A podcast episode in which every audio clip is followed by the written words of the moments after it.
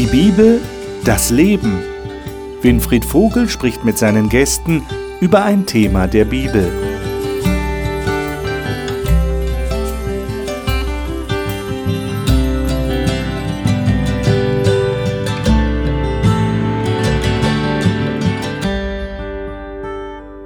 Letzte Woche haben wir angefangen mit dem Thema Jesus verbindet.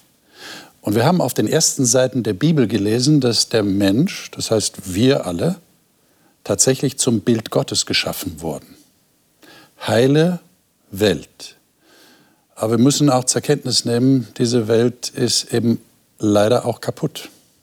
Das haben wir auch auf den weiteren Seiten der Bibel dann festgestellt, dass Kain seinen Bruder, seinen leiblichen Bruder Abel umgebracht hat. Und wir haben uns dann die Frage gestellt, wie kommt das eigentlich, dass Aggression hochkommt und dass Menschen die Bremse dann nicht finden? Und wir haben uns die Frage gestellt letzte Woche, ob das bei uns Christen anders ist. Herzlich willkommen zur Talkrunde über die Bibel hier im Studio. Schön, dass Sie wieder dabei sind. Wenn Sie die letzte Sendung versäumt haben, gehen Sie in die Mediathek auf unserer Homepage und dort können Sie die Sendung zu jeder Zeit wieder anschauen. Heute geht es darum, es gibt einen Gott. Gerade für uns Christen ganz wichtige Erkenntnis. Und trotzdem gibt es Streit. Wir hatten ja letzte Woche aufgehört mit, äh, mit Abram, diesem einen Mann, der herausgerufen wurde. Und aus diesem einen Mann ist ja ein großes Volk geworden. Gott hatte ihm das verheißen. Aber das ist ja nicht immer heile Welt geblieben, sondern da sind ja auch Konflikte aufgetreten. Davon werden wir heute etwas lesen und gehen dann aber auch ins Neue Testament, um zu schauen, wie hat es denn da ausgesehen mit dem Volk Gottes, mit der Kirche, die damals gegründet wurde von den Aposteln. Dazu möchte ich gerne mit meinen Gästen ins Gespräch kommen und die Gäste darf ich Ihnen jetzt vorstellen. Marion Esser sorgt als Betriebsrätin für gute Arbeitsbedingungen in ihrer Firma, einem Krankenhaus.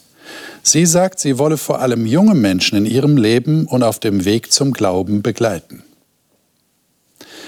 Renate Stemme lebt zwischen Augsburg und München und ist in der Berufsberatung tätig.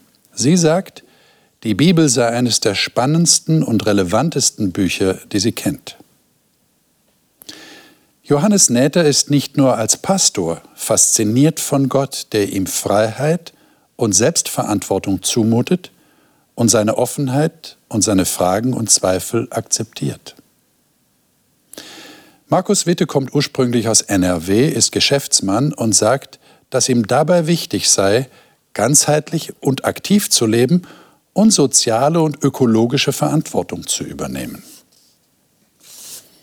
freue mich, mit euch ins Gespräch zu kommen über die Bibel. Lade euch ein, dass wir einen Text aufschlagen im fünften Mosebuch. Fünften Mose, das ist jetzt am Ende der fünf Bücher Mose offensichtlich. Und da im Kapitel 28. Da haben wir einen längeren Abschnitt vor uns, den wir eigentlich lesen möchten. Ich empfehle unseren Zuschauern natürlich, dass sie den ganzen Abschnitt lesen für sich. Wir haben hier ein bisschen weniger Zeit äh, aufgrund der Sendezeit, die begrenzt ist. Äh, aber ich würde vorschlagen, dass wir mal die ersten drei Verse lesen. Marion, darf ich dich bitten? Du hast die Hoffnung für alle. Hoffnung für alle. Der Herr, euer Gott, wird euch zum bedeutendsten aller Völker machen, wenn ihr wirklich auf ihn hört und nach all seinen Geboten lebt, die ich euch heute gebe. Wenn ihr ihm gehorcht, werdet ihr seinen ganzen Segen erfahren.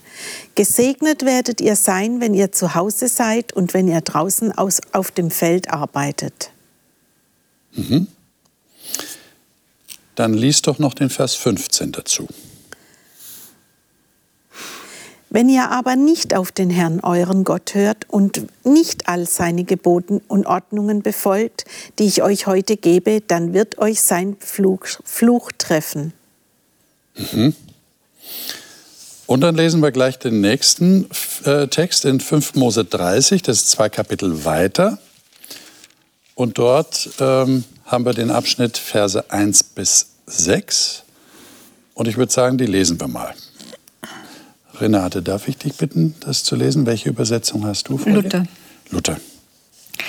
Wenn nun dies alles über dich kommt, es sei der Segen oder der Fluch, die ich dir vorgelegt habe, und du es zu Herzen nimmst, wenn du unter den Heiden bist, unter die dich der Herr dein Gott verstoßen hat, und du dich bekehrst zu dem Herrn, deinem Gott, dass du seiner Stimme gehorchst, du und deine Kinder von ganzem Herzen und von ganzer Seele in allem, was ich dir heute gebiete.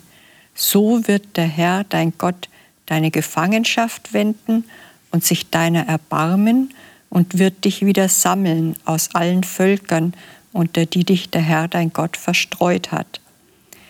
Wenn du bis ans Ende des Himmels verstoßen wärst, so wird dich doch der Herr, dein Gott, von dort sammeln und von, dich von dort holen und wird dich in das Land bringen, das deine Väter besessen haben, und du wirst es einnehmen, und er wird dir Gutes tun und dich zahlreicher machen, als deine Väter waren. Und der Herr, dein Gott, wird dein Herz beschneiden und das Herz deiner Nachkommen, damit du den Herrn, deinen Gott, liebst von ganzem Herzen und von ganzer Seele, auf dass du am Leben bleibst. Dankeschön. Also wir werden ja meistens skeptisch, wenn jemand Bedingungen uns stellt. Er macht uns Versprechen, ihr kennt das vielleicht, er verspricht euch was, aber er knüpft es an Bedingungen. Jetzt ist ja offensichtlich hier die Situation, dass Gott seinem Volk, also dem Volk Israel, Bedingungen nennt, unter denen er ihnen seinen Segen gibt. Und er sagt, das haben wir gerade gelesen, also wenn ihr das nicht macht, was ich euch als Bedingung genannt habe, wenn ihr mir nicht gehorcht, dann, dann, dann habt ihr Fluch in eurem Leben. Ähm, sind diese Bedingungen berechtigt? Oder würdet ihr sagen, das macht Menschen vielleicht sogar skeptisch Gott gegenüber? Wie erlebt ihr das? Ich glaube, das hängt mit unserem Erfahrungshorizont zusammen. Also wenn wir jetzt irgendwie als Kinder, wenn du ein gutes Zeugnis bringst, Bedingung, dann kriegst du extra Taschengeld. Ja, wenn du so groß wirst und das Ganze geht dann weiter, wenn du dein Jahresziel erreichst, dann kriegst du deinen Bonus. Also für Erwachsene geht das gleiche Spiel fortgesetzt in unserer Gesellschaft. Wenn ich das mit der Brille lese, dann wird es ganz schief. Wie muss ich es dann lesen? Also zum Beispiel, ja bitte. Also ich denke, es sind Konsequenzen, die uns Gott aufzeigt. Ich meine, die Frage ist jetzt, wenn wir hatten in der letzten Sendung das äh, Beispiel von Adam und Eva, war die Vertreibung aus dem Paradies ein Fluch oder war es eine Konsequenz? Das ist die Frage. Und wenn ich vorher weiß, wenn mir bestimmte Wege offen stehen, also ich sage einem kleinen Kind, wenn es an der Herdplatte fasst, es ist heiß. Und wenn es dahin fasst, dann verbrennt es sich die Finger. Und ich, im Prinzip sagt, euch, sagt uns Gott hier, ihr könnt ein ein gutes Leben leben, wenn ihr euch an bestimmte Ordnungen haltet. Also Beispiel, eine Kollegin von mir hat in unser Dieselfahrzeug Benzin getankt. War das jetzt eine Strafe, dass das Auto stehen blieb oder war es eine Konsequenz? Aber das ist ein super Beispiel, weil wir behandeln Gott manchmal so, dass wir sagen, ich möchte jetzt aber ähm, Diesel oder Benzin reintanken, also das Falsche, je nachdem. Mhm. Und ich erwarte aber trotzdem, dass die gleichen Ergebnisse rauskommen. Okay. Und wir würden das natürlich im, in unserem Alltag, würden wir solche Leute etwas okay. für... Also ihr würdet sagen, die Bedingungen, die Gott hier stellt, machen durchaus Sinn. Absolut. Und das auf die Herdplatte fassen wäre dann der Fluch. Genau. Okay. Also Gott sagt es mir vorher. Gott sagt, wenn du mhm. diesen Weg einschlägst, dann wird das und das folgen. Also das geht nicht an. Äh, weil, ich meine, im Prinzip sieht es Gott ja, es ist wie bei uns als Eltern mit den Kindern. Gott sieht es ja mit der Brille, dass er die Sünde sieht und die Folgen. Und er sagt, ich kann euch helfen, trotzdem auf dieser Erde ein gutes Leben zu führen. Dafür gehören die und die Randbedingungen dazu. Oder aber ihr entscheidet euch gegen mich, dann sind das aber die Folgen, die kommen. Mit denen müsst ihr leben. Ich finde es ja sehr interessant, dass hier äh, am Ende dann die Liebe sehr stark betont wird. Ist euch das auch aufgefallen? Also es geht jetzt nicht nur um so, ein, so, eine, so, eine, Verhandlung, wo Gott mit den Menschen verhandelt, sagt, macht ihr das, dann geht es euch gut, und, sondern er sagt hier am Ende, und da würde ich gerne euch fragen, was ihr dazu meint. Der Herr dein Gott, ich lese jetzt äh, Kapitel 30, Vers 6 nochmal, wird dein Herz und das Herz deiner Nachkommen beschneiden, damit du den Herrn dein Gott liebst mit deinem ganzen Herzen und mit deiner ganzen Seele, dass du am Leben bleibst. Dass du am Leben bleibst. Also es geht hier wieder um dasselbe Thema. Mhm. Äh, dass du Segen hast, dass du am Leben bleibst. Ähm, Was meinten äh, Gott hier mit, mit Beschneiden des Herzens? Wie funktioniert denn das? Was mir auffällt, ist, ähm, das, was Gott vorher dem Volk, dem Menschen darlegt, das sind Dinge, die wir fast auch über unseren Verstand nachvollziehen können. Die machen Sinn. Die machen Sinn für ein gelingendes Leben. Ähm, trotzdem, das ist auch ein Erfahrungswert, gehen Menschen ihre eigenen Wege. Und ähm, hier fällt mir auf, und dann haben sie eben auch die Konsequenzen zu tragen. Manchmal schieben sie es eben auch Gott in die Schuhe.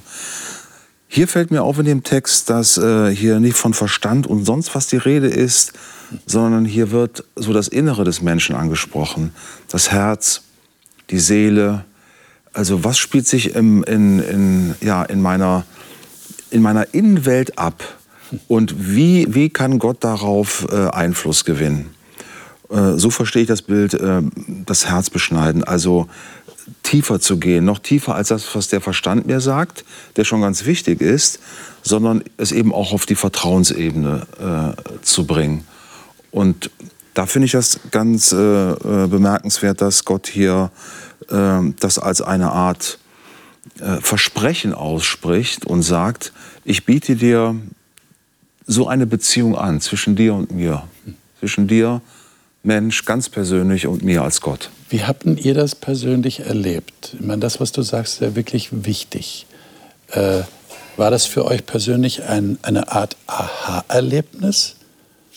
Ich weiß jetzt nicht genau, wie, wie seid ihr aufgewachsen? Ne? Ich beobachte so, so manchmal Kinder, Heranwachsende, mit welchem Gottesbild sie aufwachsen. Das hat ja viel damit zu tun. Ja? Wie lernen sie Gott kennen? Was ist das für, für ein Gott? Ähm, und du sagst jetzt, es scheint Gott wirklich um eine persönliche Beziehung zu gehen. Da geht es um Liebe, da geht es um meine Innenwelt. Äh, ist euch das irgendwann mal klar geworden? War, war euch das von Anfang an klar? Also ich hatte ja am Anfang gesagt, dass mit der konditionalen Zuneigung, also mit dem Belohnungssystem, mhm. mit dem bin ich groß geworden. Und das hat mir lange Zeit im Weg gestanden, weil ich Gott durch diese Brille gesehen habe. Und hier steht ja in diesem Vers 6, der der letzte ist, ähm, dass ich Gott liebe. Also er macht etwas mit dem Herzen, mit der Innenwelt, damit ich fähig werde, Gott zu lieben. Und ich habe gemerkt, solange ich in dieser konditionalen Welt lebe, von tust du was Gutes, wirst du belohnt und so weiter, bin ich nicht fähig, Gott zu lieben. Und da hat Gott mir immer wieder drüber hinweggeholfen, indem ich auch mal gegen die Wand fahren durfte und trotzdem oder gerade dann seine Zuneigung erleben durfte, was ja genau diesem Belohnungsschema total widerspricht. Aber was genau hat dir geholfen, Markus, von dieser, und die anderen könnt auch darauf antworten aus eurem persönlichen Erleben, von dieser konditionalen Vorstellung wegzukommen? Wenn du erlebst, dass du ohne was geleistet zu haben, trotzdem das Gute empfängst. So habe ich Gott ganz konkret erlebt. Okay. Ja, auch, auch das Bewusstsein, ähm, was kann ich denn dazu beitragen? Was ist es denn, mein Gutsein, ja, um, damit der liebe Gott auf mich runterguckt und sagt, Mensch, was bist du für ein toller Kerl, Johannes, ja? Jetzt kriegst du eine extra Portion Liebe von mir, oder? Sondern das ist, ja, das ist, ähm, übertragen wir es auf, auf die Partnerschaft, ja, Mann und Frau. Also das, ich kann mir das nicht vorstellen, dass so meine Beziehung äh, äh, zu meiner Frau funktionieren äh, würde, sondern ähm, das ist auf, auf, eine, auf eine Offenheit angelegt, auf Vertrauensschritte, die ich gehe, auf, auf, auf eine tiefe Verbundenheit, die ich, die ich im Inneren spüre und die mir, ähm, die, die, mir einfach bewusst wird. Im, und ähm, abgeleitet hier auch von diesen, von diesen ganz praktischen Dingen. Ähm, es gab auch mal eine Situation in meinem Leben, wo ich mich nach bestimmten Dingen verhalten habe, die mir dann auch tatsächlich in einer, in einer gesundheitlichen Krise geholfen haben, wo ich gemerkt habe, ja, da bestätigen mir ein Dutzend Ärzte, das wäre nicht so ausgegangen, wenn nicht bestimmte Dinge eingehalten worden wären vom Lebensstil. Und da sage ich, na bitte, ist auch in Ordnung. Ich musste nicht alles verstehen und immer alles äh, so super genau einordnen können, warum ich bestimmte Dinge mache oder auch nicht mache in diesem konkreten Fall. Äh, betraf Ernährungsgewohnheiten und ähm, ich habe es gemacht im Sinne eines Vertrauensschrittes. Du hast ja angesprochen die Beschneidung des Herzens. Mhm, genau. Und wenn man jetzt mal Beschneidung erstmal, wie es vorgeschrieben ist, ist ja was rein äußerliches. Mhm. So und dann äh, sagt ja irgendein Text, das reicht aber nicht, ne, nur das Äußerliche. Und es geht ja darum, irgendwann den Willen Gottes nicht mehr zu tun, weil der jetzt ein Drohpotenzial hat oder so, mhm. sondern aus eigener Überzeugung. Und darin sehe ich eine Entwicklung. Also nicht etwas, was auf einmal so da ist, äh, was auch nicht in jedem einzelnen Punkt auf einmal da ist, sondern wo wir uns hinentwickeln können und wo die einzelnen Gelegenheiten, die uns da über den Weg laufen, ja immer wieder neu auch eine Herausforderung sind. Also das ist ein Erfahrungswert auch, ne? Ja. Genau, Renate. Und dann ändert sich ja die Motivation. Solange ich noch das Drohpotenzial genau. im Kopf habe, kusche ich ja nur letztendlich. Das ist keine Liebe. Ja. Also da kann Liebe nicht wachsen. Mhm. Aber wenn ich es gerne tue, weil ich innerlich wirklich motiviert bin, dann bin ich auf einer ganz anderen Ebene. Ja. Also vor allem finde ich, ist das ein anstrengendes Christenleben. Also jetzt äh, will ich mal sagen, ich vergleiche es mit meiner Bedienungsanleitung. Also ich habe mich vorher wirklich an die Bedienungsanleitung gehalten, habe immer nachgeguckt, bin ich richtig, mache ich es richtig. Aber das, das ist ein anstrengendes Leben. Ja, während wenn ich, wenn das, was Gott hier sagt, er wird mein Herz beschneiden, heißt, er verändert mich von, hin, von innen raus. Das heißt, ich brauche nicht immer die Bedienungsanleitung ja, sondern er verändert mich von innen raus, so dass mir es mir ein Bedürfnis ist und das hat eine ganz andere Konsequenz, so wie du sagst, da ist kein Drohpotenzial und dann wird das Christsein auch nicht mehr so anstrengend. Also ich habe das, bevor ich das erkannt habe, wirklich mein Leben auch als anstrengend erlebt, immer zu überlegen, bist jetzt richtig, machst das richtig, aber das spielt, das ist gar nicht die erste Rolle. Das die Beziehung spielt die erste Rolle. Und das ist das, was Gott, was er ja sagt. Wir sind gar nicht fähig, die Bedienungsanleitung wirklich richtig einzuhalten. Und deswegen sagt er, er wird euch fähig machen, ihn zu lieben. Und zwar aufrichtig und mit ganzer Hingabe. Nicht einmal dazu bin ich selbst fähig. Und wenn ich das erkenne und es loslassen kann, dann, und dann tue ich die Dinge, die ich tue, weil ich Gott liebe und nicht, weil ich mir seine Liebe verdienen will. Hm. Interessant. Machen wir mal einen Sprung. Das ist jetzt ein gewisser Sprung, aber wir werden gleich merken, was das miteinander zu tun hat. 1. Könige Kapitel 12. Wir sind jetzt äh, an einem Punkt angelangt, wo das Volk Israel im Land angekommen ist. Landnahme ist lange passé. Sie sind in Kanaan angekommen, haben sich niedergelassen und sie haben einen König gewollt, sie haben Könige bekommen.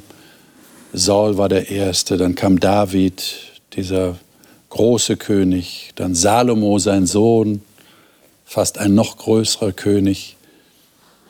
Und jetzt plötzlich gibt es Probleme. Äh, lesen wir mal ein paar Verse hier aus diesem zwölften Kapitel. Ähm, ich überlege gerade, welche Verse wir tatsächlich hier am besten lesen können, dass wir wirklich das rausfinden, worum es hier geht. Vielleicht lesen wir mal ähm, ab Vers 6.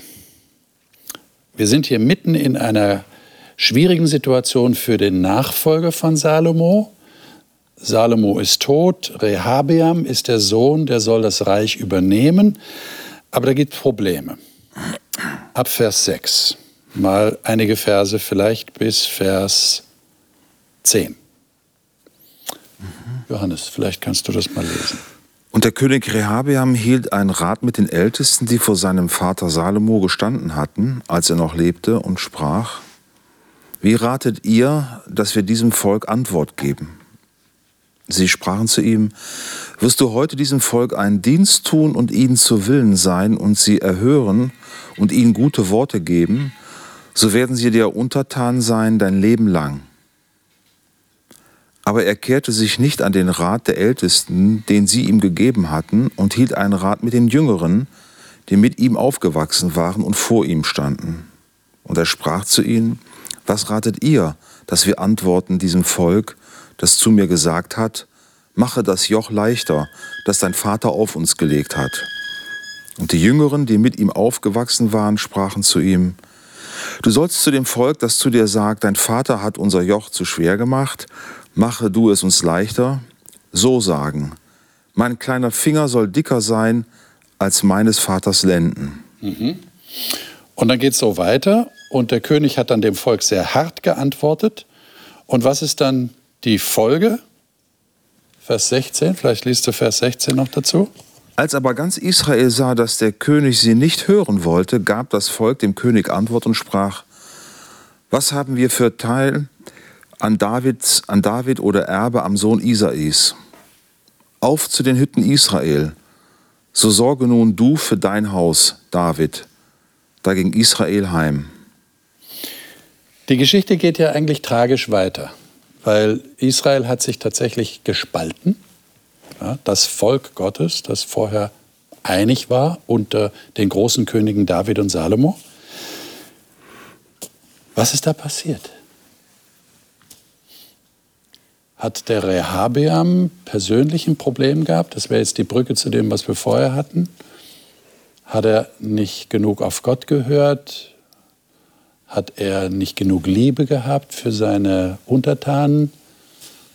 Ist er dieser Illusion verfallen, ich muss Härte zeigen und dann bin ich auch als Autorität anerkannt. Was meint ihr, ist da passiert? Also ich finde es interessant, dass er zwei Ratgebergruppen hat. Genau. Er hat die Jüngeren zuhört. und die Älteren. Genau. Und ich sage jetzt mal wieder in der Wirtschaft ist Rat von denjenigen, die langsam ergrauen, fast nicht mehr in. Ja, es ist so ein bisschen so. Ja, also die jungen, dynamischen, die mhm. sich mit der Technologie und dem Zeitgeist auskennen ja. und die, die, die, die wissen eigentlich besser Bescheid, was man tun soll, als, als Leute, die vielleicht nicht mehr so in die Zeit passen und die man langsam ähm, aussortieren kann. Ja. Ich kann mir vorstellen, warum hat er nur auf die Jungen gehört und nicht auf die, die seinen Vater groß gemacht haben. Ja. Ich denke, es, ähm, es passiert ja, hat, ist ja schon vorher etwas passiert. Ähm, anknüpfend an Abraham, unsere letzte Sendung. Er ruft eine Person, Gott. Ähm, diese Person, das ist das Versprechen, wird zum Volk. Das Volk braucht Ordnung und es braucht äh, gewisse Struktur. Fünften Mose. Ähm, es etabliert sich, es wächst.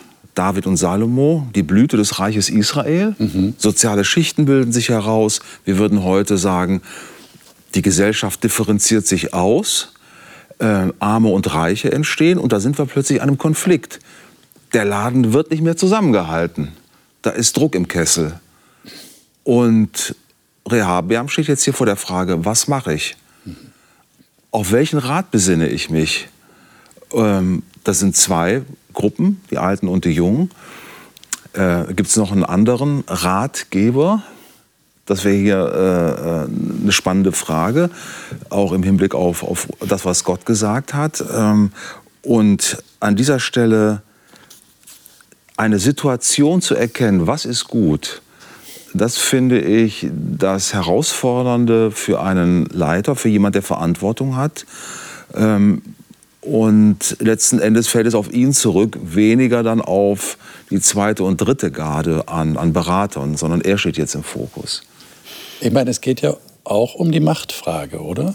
Die muss man ja auch ansprechen an der Stelle. Also ich finde es wirklich erschreckend, wie weit die gekommen sind, wenn man denkt, das ist das Volk, die Nachfahren des Volkes, das aus Ägypten geführt worden ist von Gott, die in Ägypten äh, unterdrückt worden mhm. sind, mhm. also wo die Ahnen diese Unterdrückung erlebt haben und äh, davon vielleicht für eine Zeit lang was gelernt haben äh, und äh, äh, damals noch eine Zeit lang ein Bewusstsein hatte, dass Gott nicht will, dass die, einer den anderen unterdrückt. Und irgendwann ist es einfach vergessen. Mhm. Finde ich irgendwie richtig schlimm. Das ist tragisch. Ja? Das ist tragisch. Aber es hat ja, selbst wenn Sie es vergessen haben, was Ihnen selber mal passiert ist vor Jahrhunderten, das hat ja eigentlich auch mit emotionaler Intelligenz zu tun.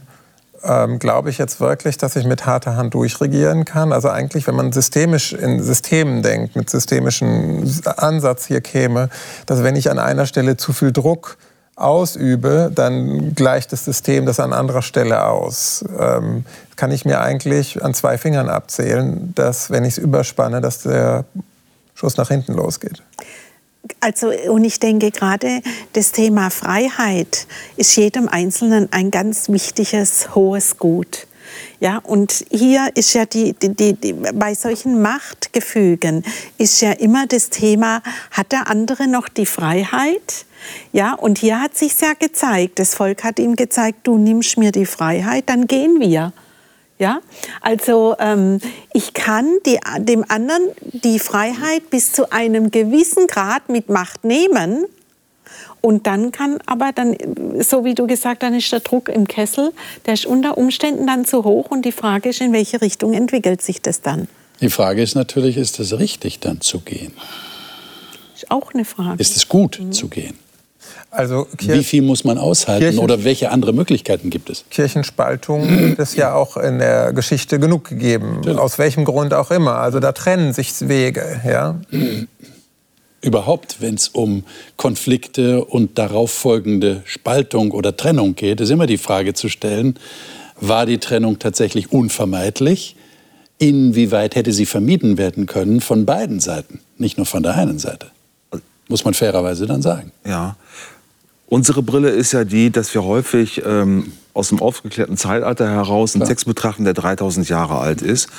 Und ähm, wir sind heute gewöhnt, demokratisch zu denken. Ähm, inwieweit hier die gesamte Bevölkerung an einem, ich sag mal, Bürgerdialog beteiligt war, ist wahrscheinlich weniger von auszugehen. Mhm. Aber das ist ja genau das, was wir heute können. Also die Frage, müssen wir gehen? Äh, wo setzen wir wirklich Einheit aufs Spiel?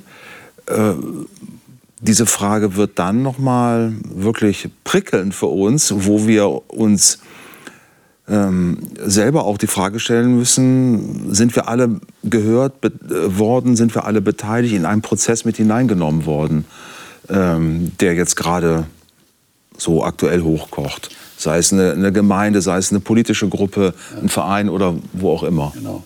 Nehmen wir doch als Beispiel mal etwas aus dem Neuen Testament. Das passt jetzt, glaube ich, ganz gut. 1. Korinther, Kapitel 1. Die Gemeinde in Korinth ist jedenfalls unter aufmerksamen Bibellesern schon seit langem bekannt als eine Gemeinde, die nicht konfliktfrei war, um es mal vorsichtig auszudrücken wird immer wieder als Beispiel hingestellt für eine Gemeinde, wo es auch durchaus hoch herging. Ich schlage vor, dass wir mal ab Vers 10 lesen.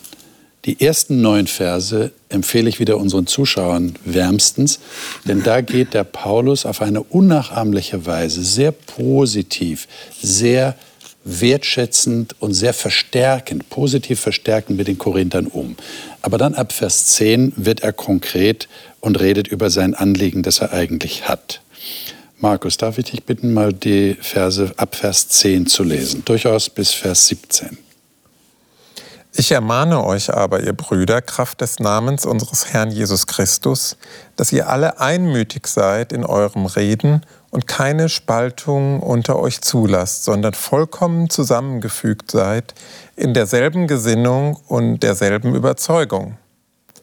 Mir ist nämlich, meine Brüder, durch die Leute der Chloe bekannt geworden, dass Streitigkeiten unter euch sind. Ich rede aber davon, dass jeder von euch sagt, ich gehöre zu Paulus, ich aber zu Apollos, ich aber zu Kephas, ich aber zu Christus. Ist Christus denn zerteilt? Ist etwa Paulus für euch gekreuzigt worden oder seid ihr auf den Namen des Paulus getauft? Ich danke Gott, dass ich niemand von euch getauft habe außer Crispus und Gaius. So kann doch niemand sagen, ich hätte auf meinen Namen getauft. Ich habe aber auch das Haus des Stephanas getauft. Sonst weiß ich nicht, ob ich noch jemand getauft habe. Denn Christus hat nicht äh, denn Christus hat mich nicht gesandt zu taufen, sondern das Evangelium zu verkündigen, und zwar nicht in Redeweisheit, damit nicht das Kreuz des Christus entkräftet wird. Also ich könnte mir vorstellen, dass da jemand sagt, Ich habe gedacht, also Vers 11 redete von Streitigkeiten. Ach so, da hat einer den Apollos bevorzugt, der andere den Paulus, der andere den Kephas. Naja, also das gibt es doch in jeder Kirche, oder?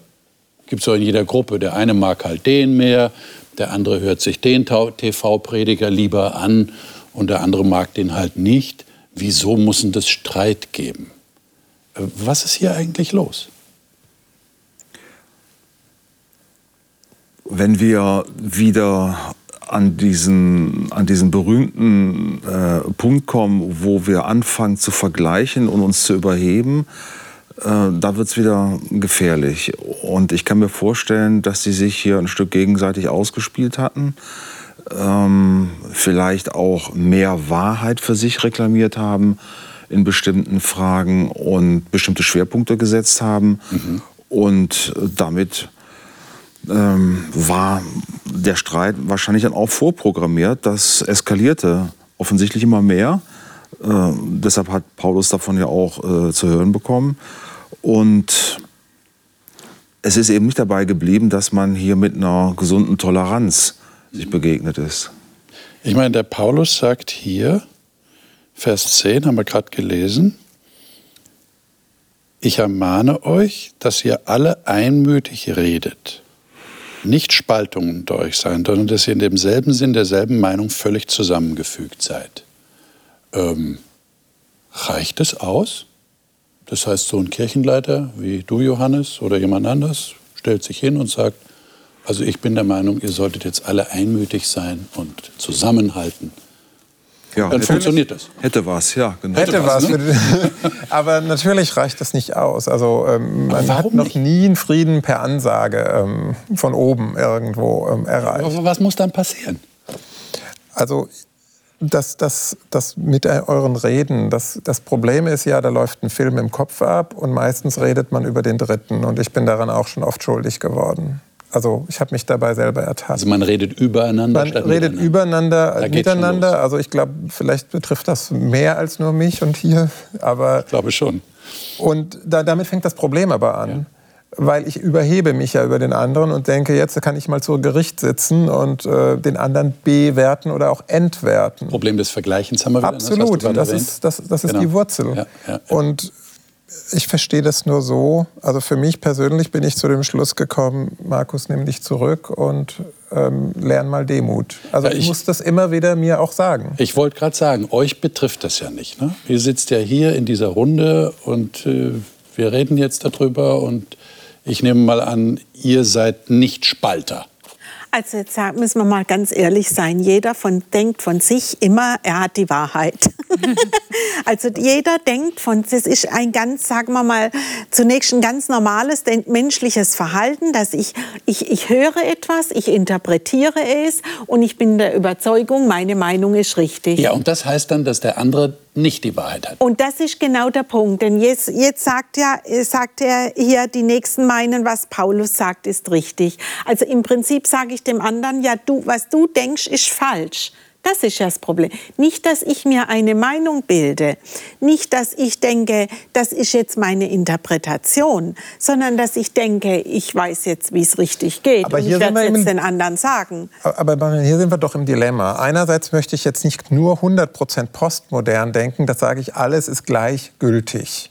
Ja, weil dann kann jeder natürlich, also ich hoffe, ihr versteht, wo mein Problem ist. Irgendwo habe ich ja eine Überzeugung, das ist so der, Spann, der Spannungsbogen. Und andererseits muss ich mich aber auch zurücknehmen, dass ich nicht einfach im Schnellschuss meine eigene Meinung über die oder Überzeugung über die eines anderen stelle.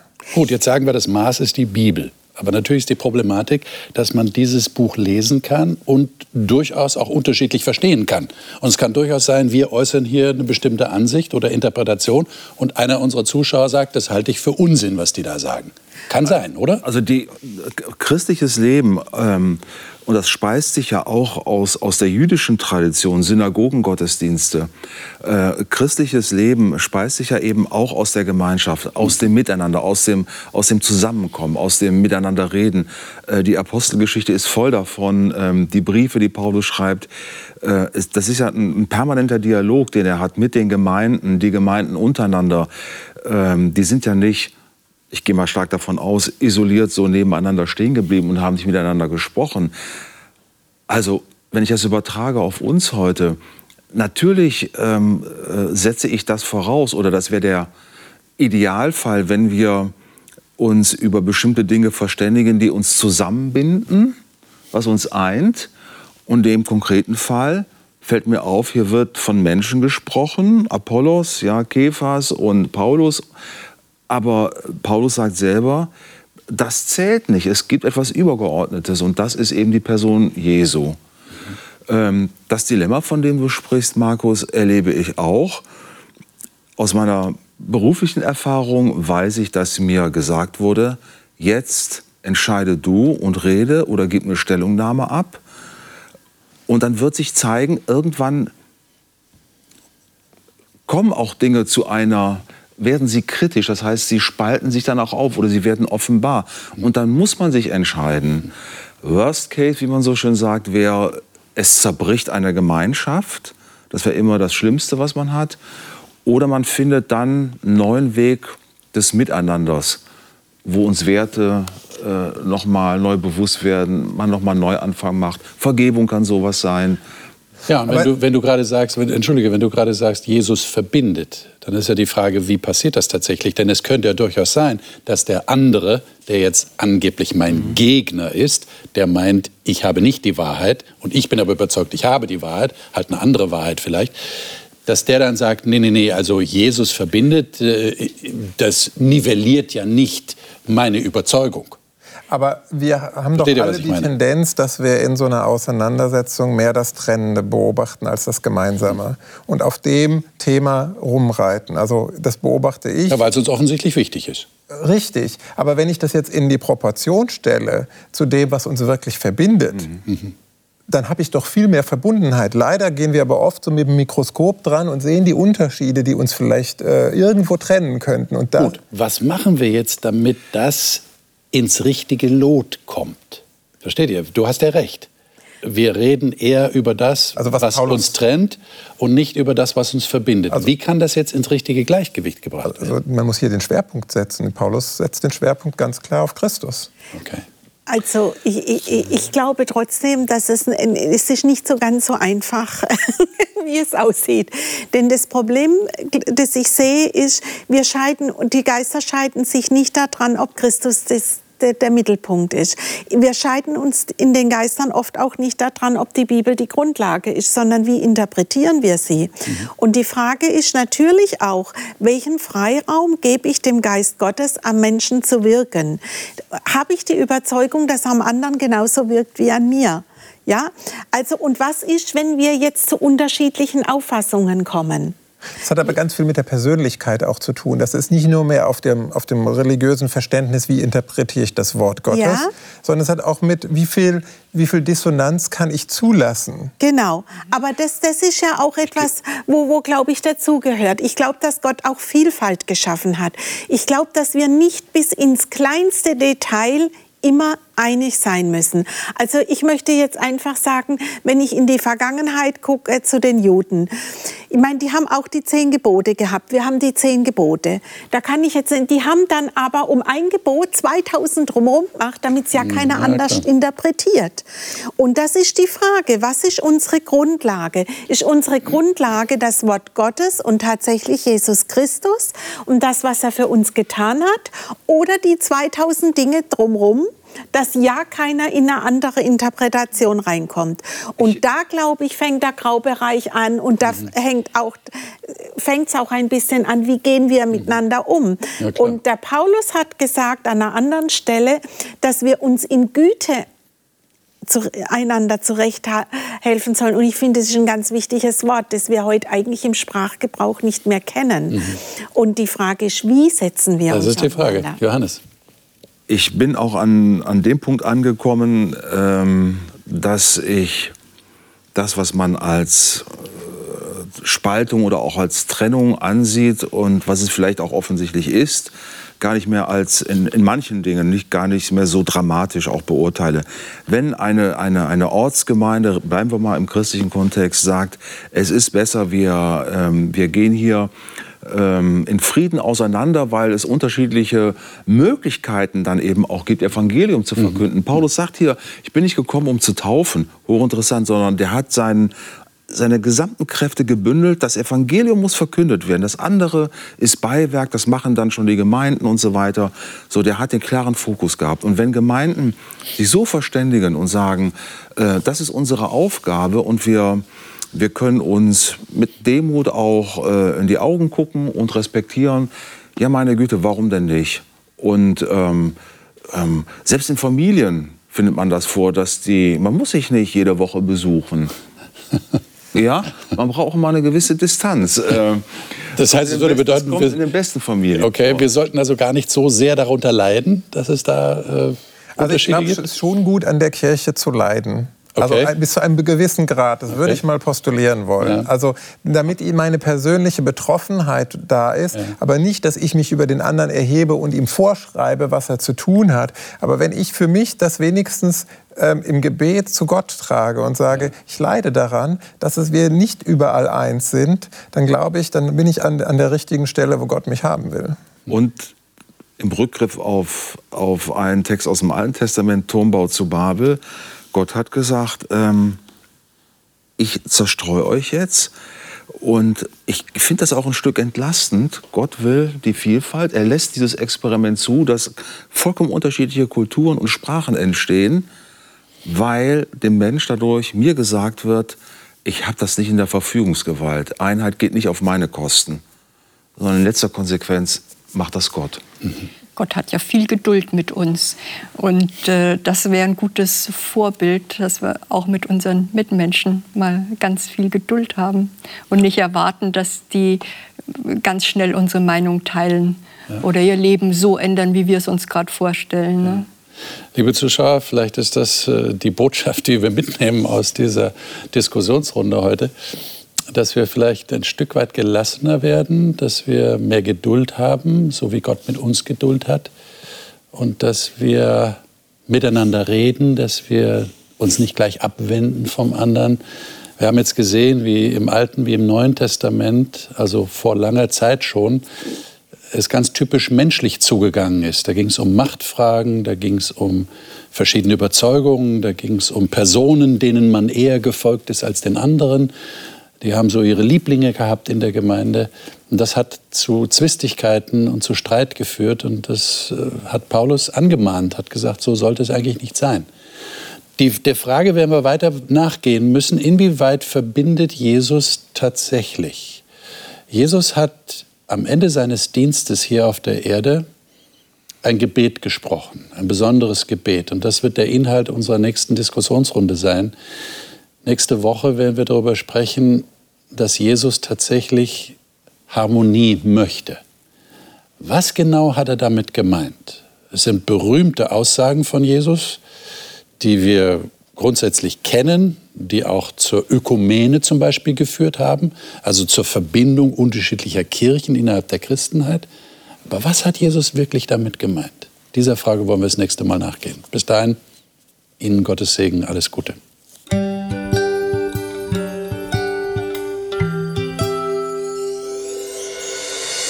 Sie hörten auf Hochchannel Radio die Bibel, das Leben mit Winfried Vogel und seiner Gesprächsrunde.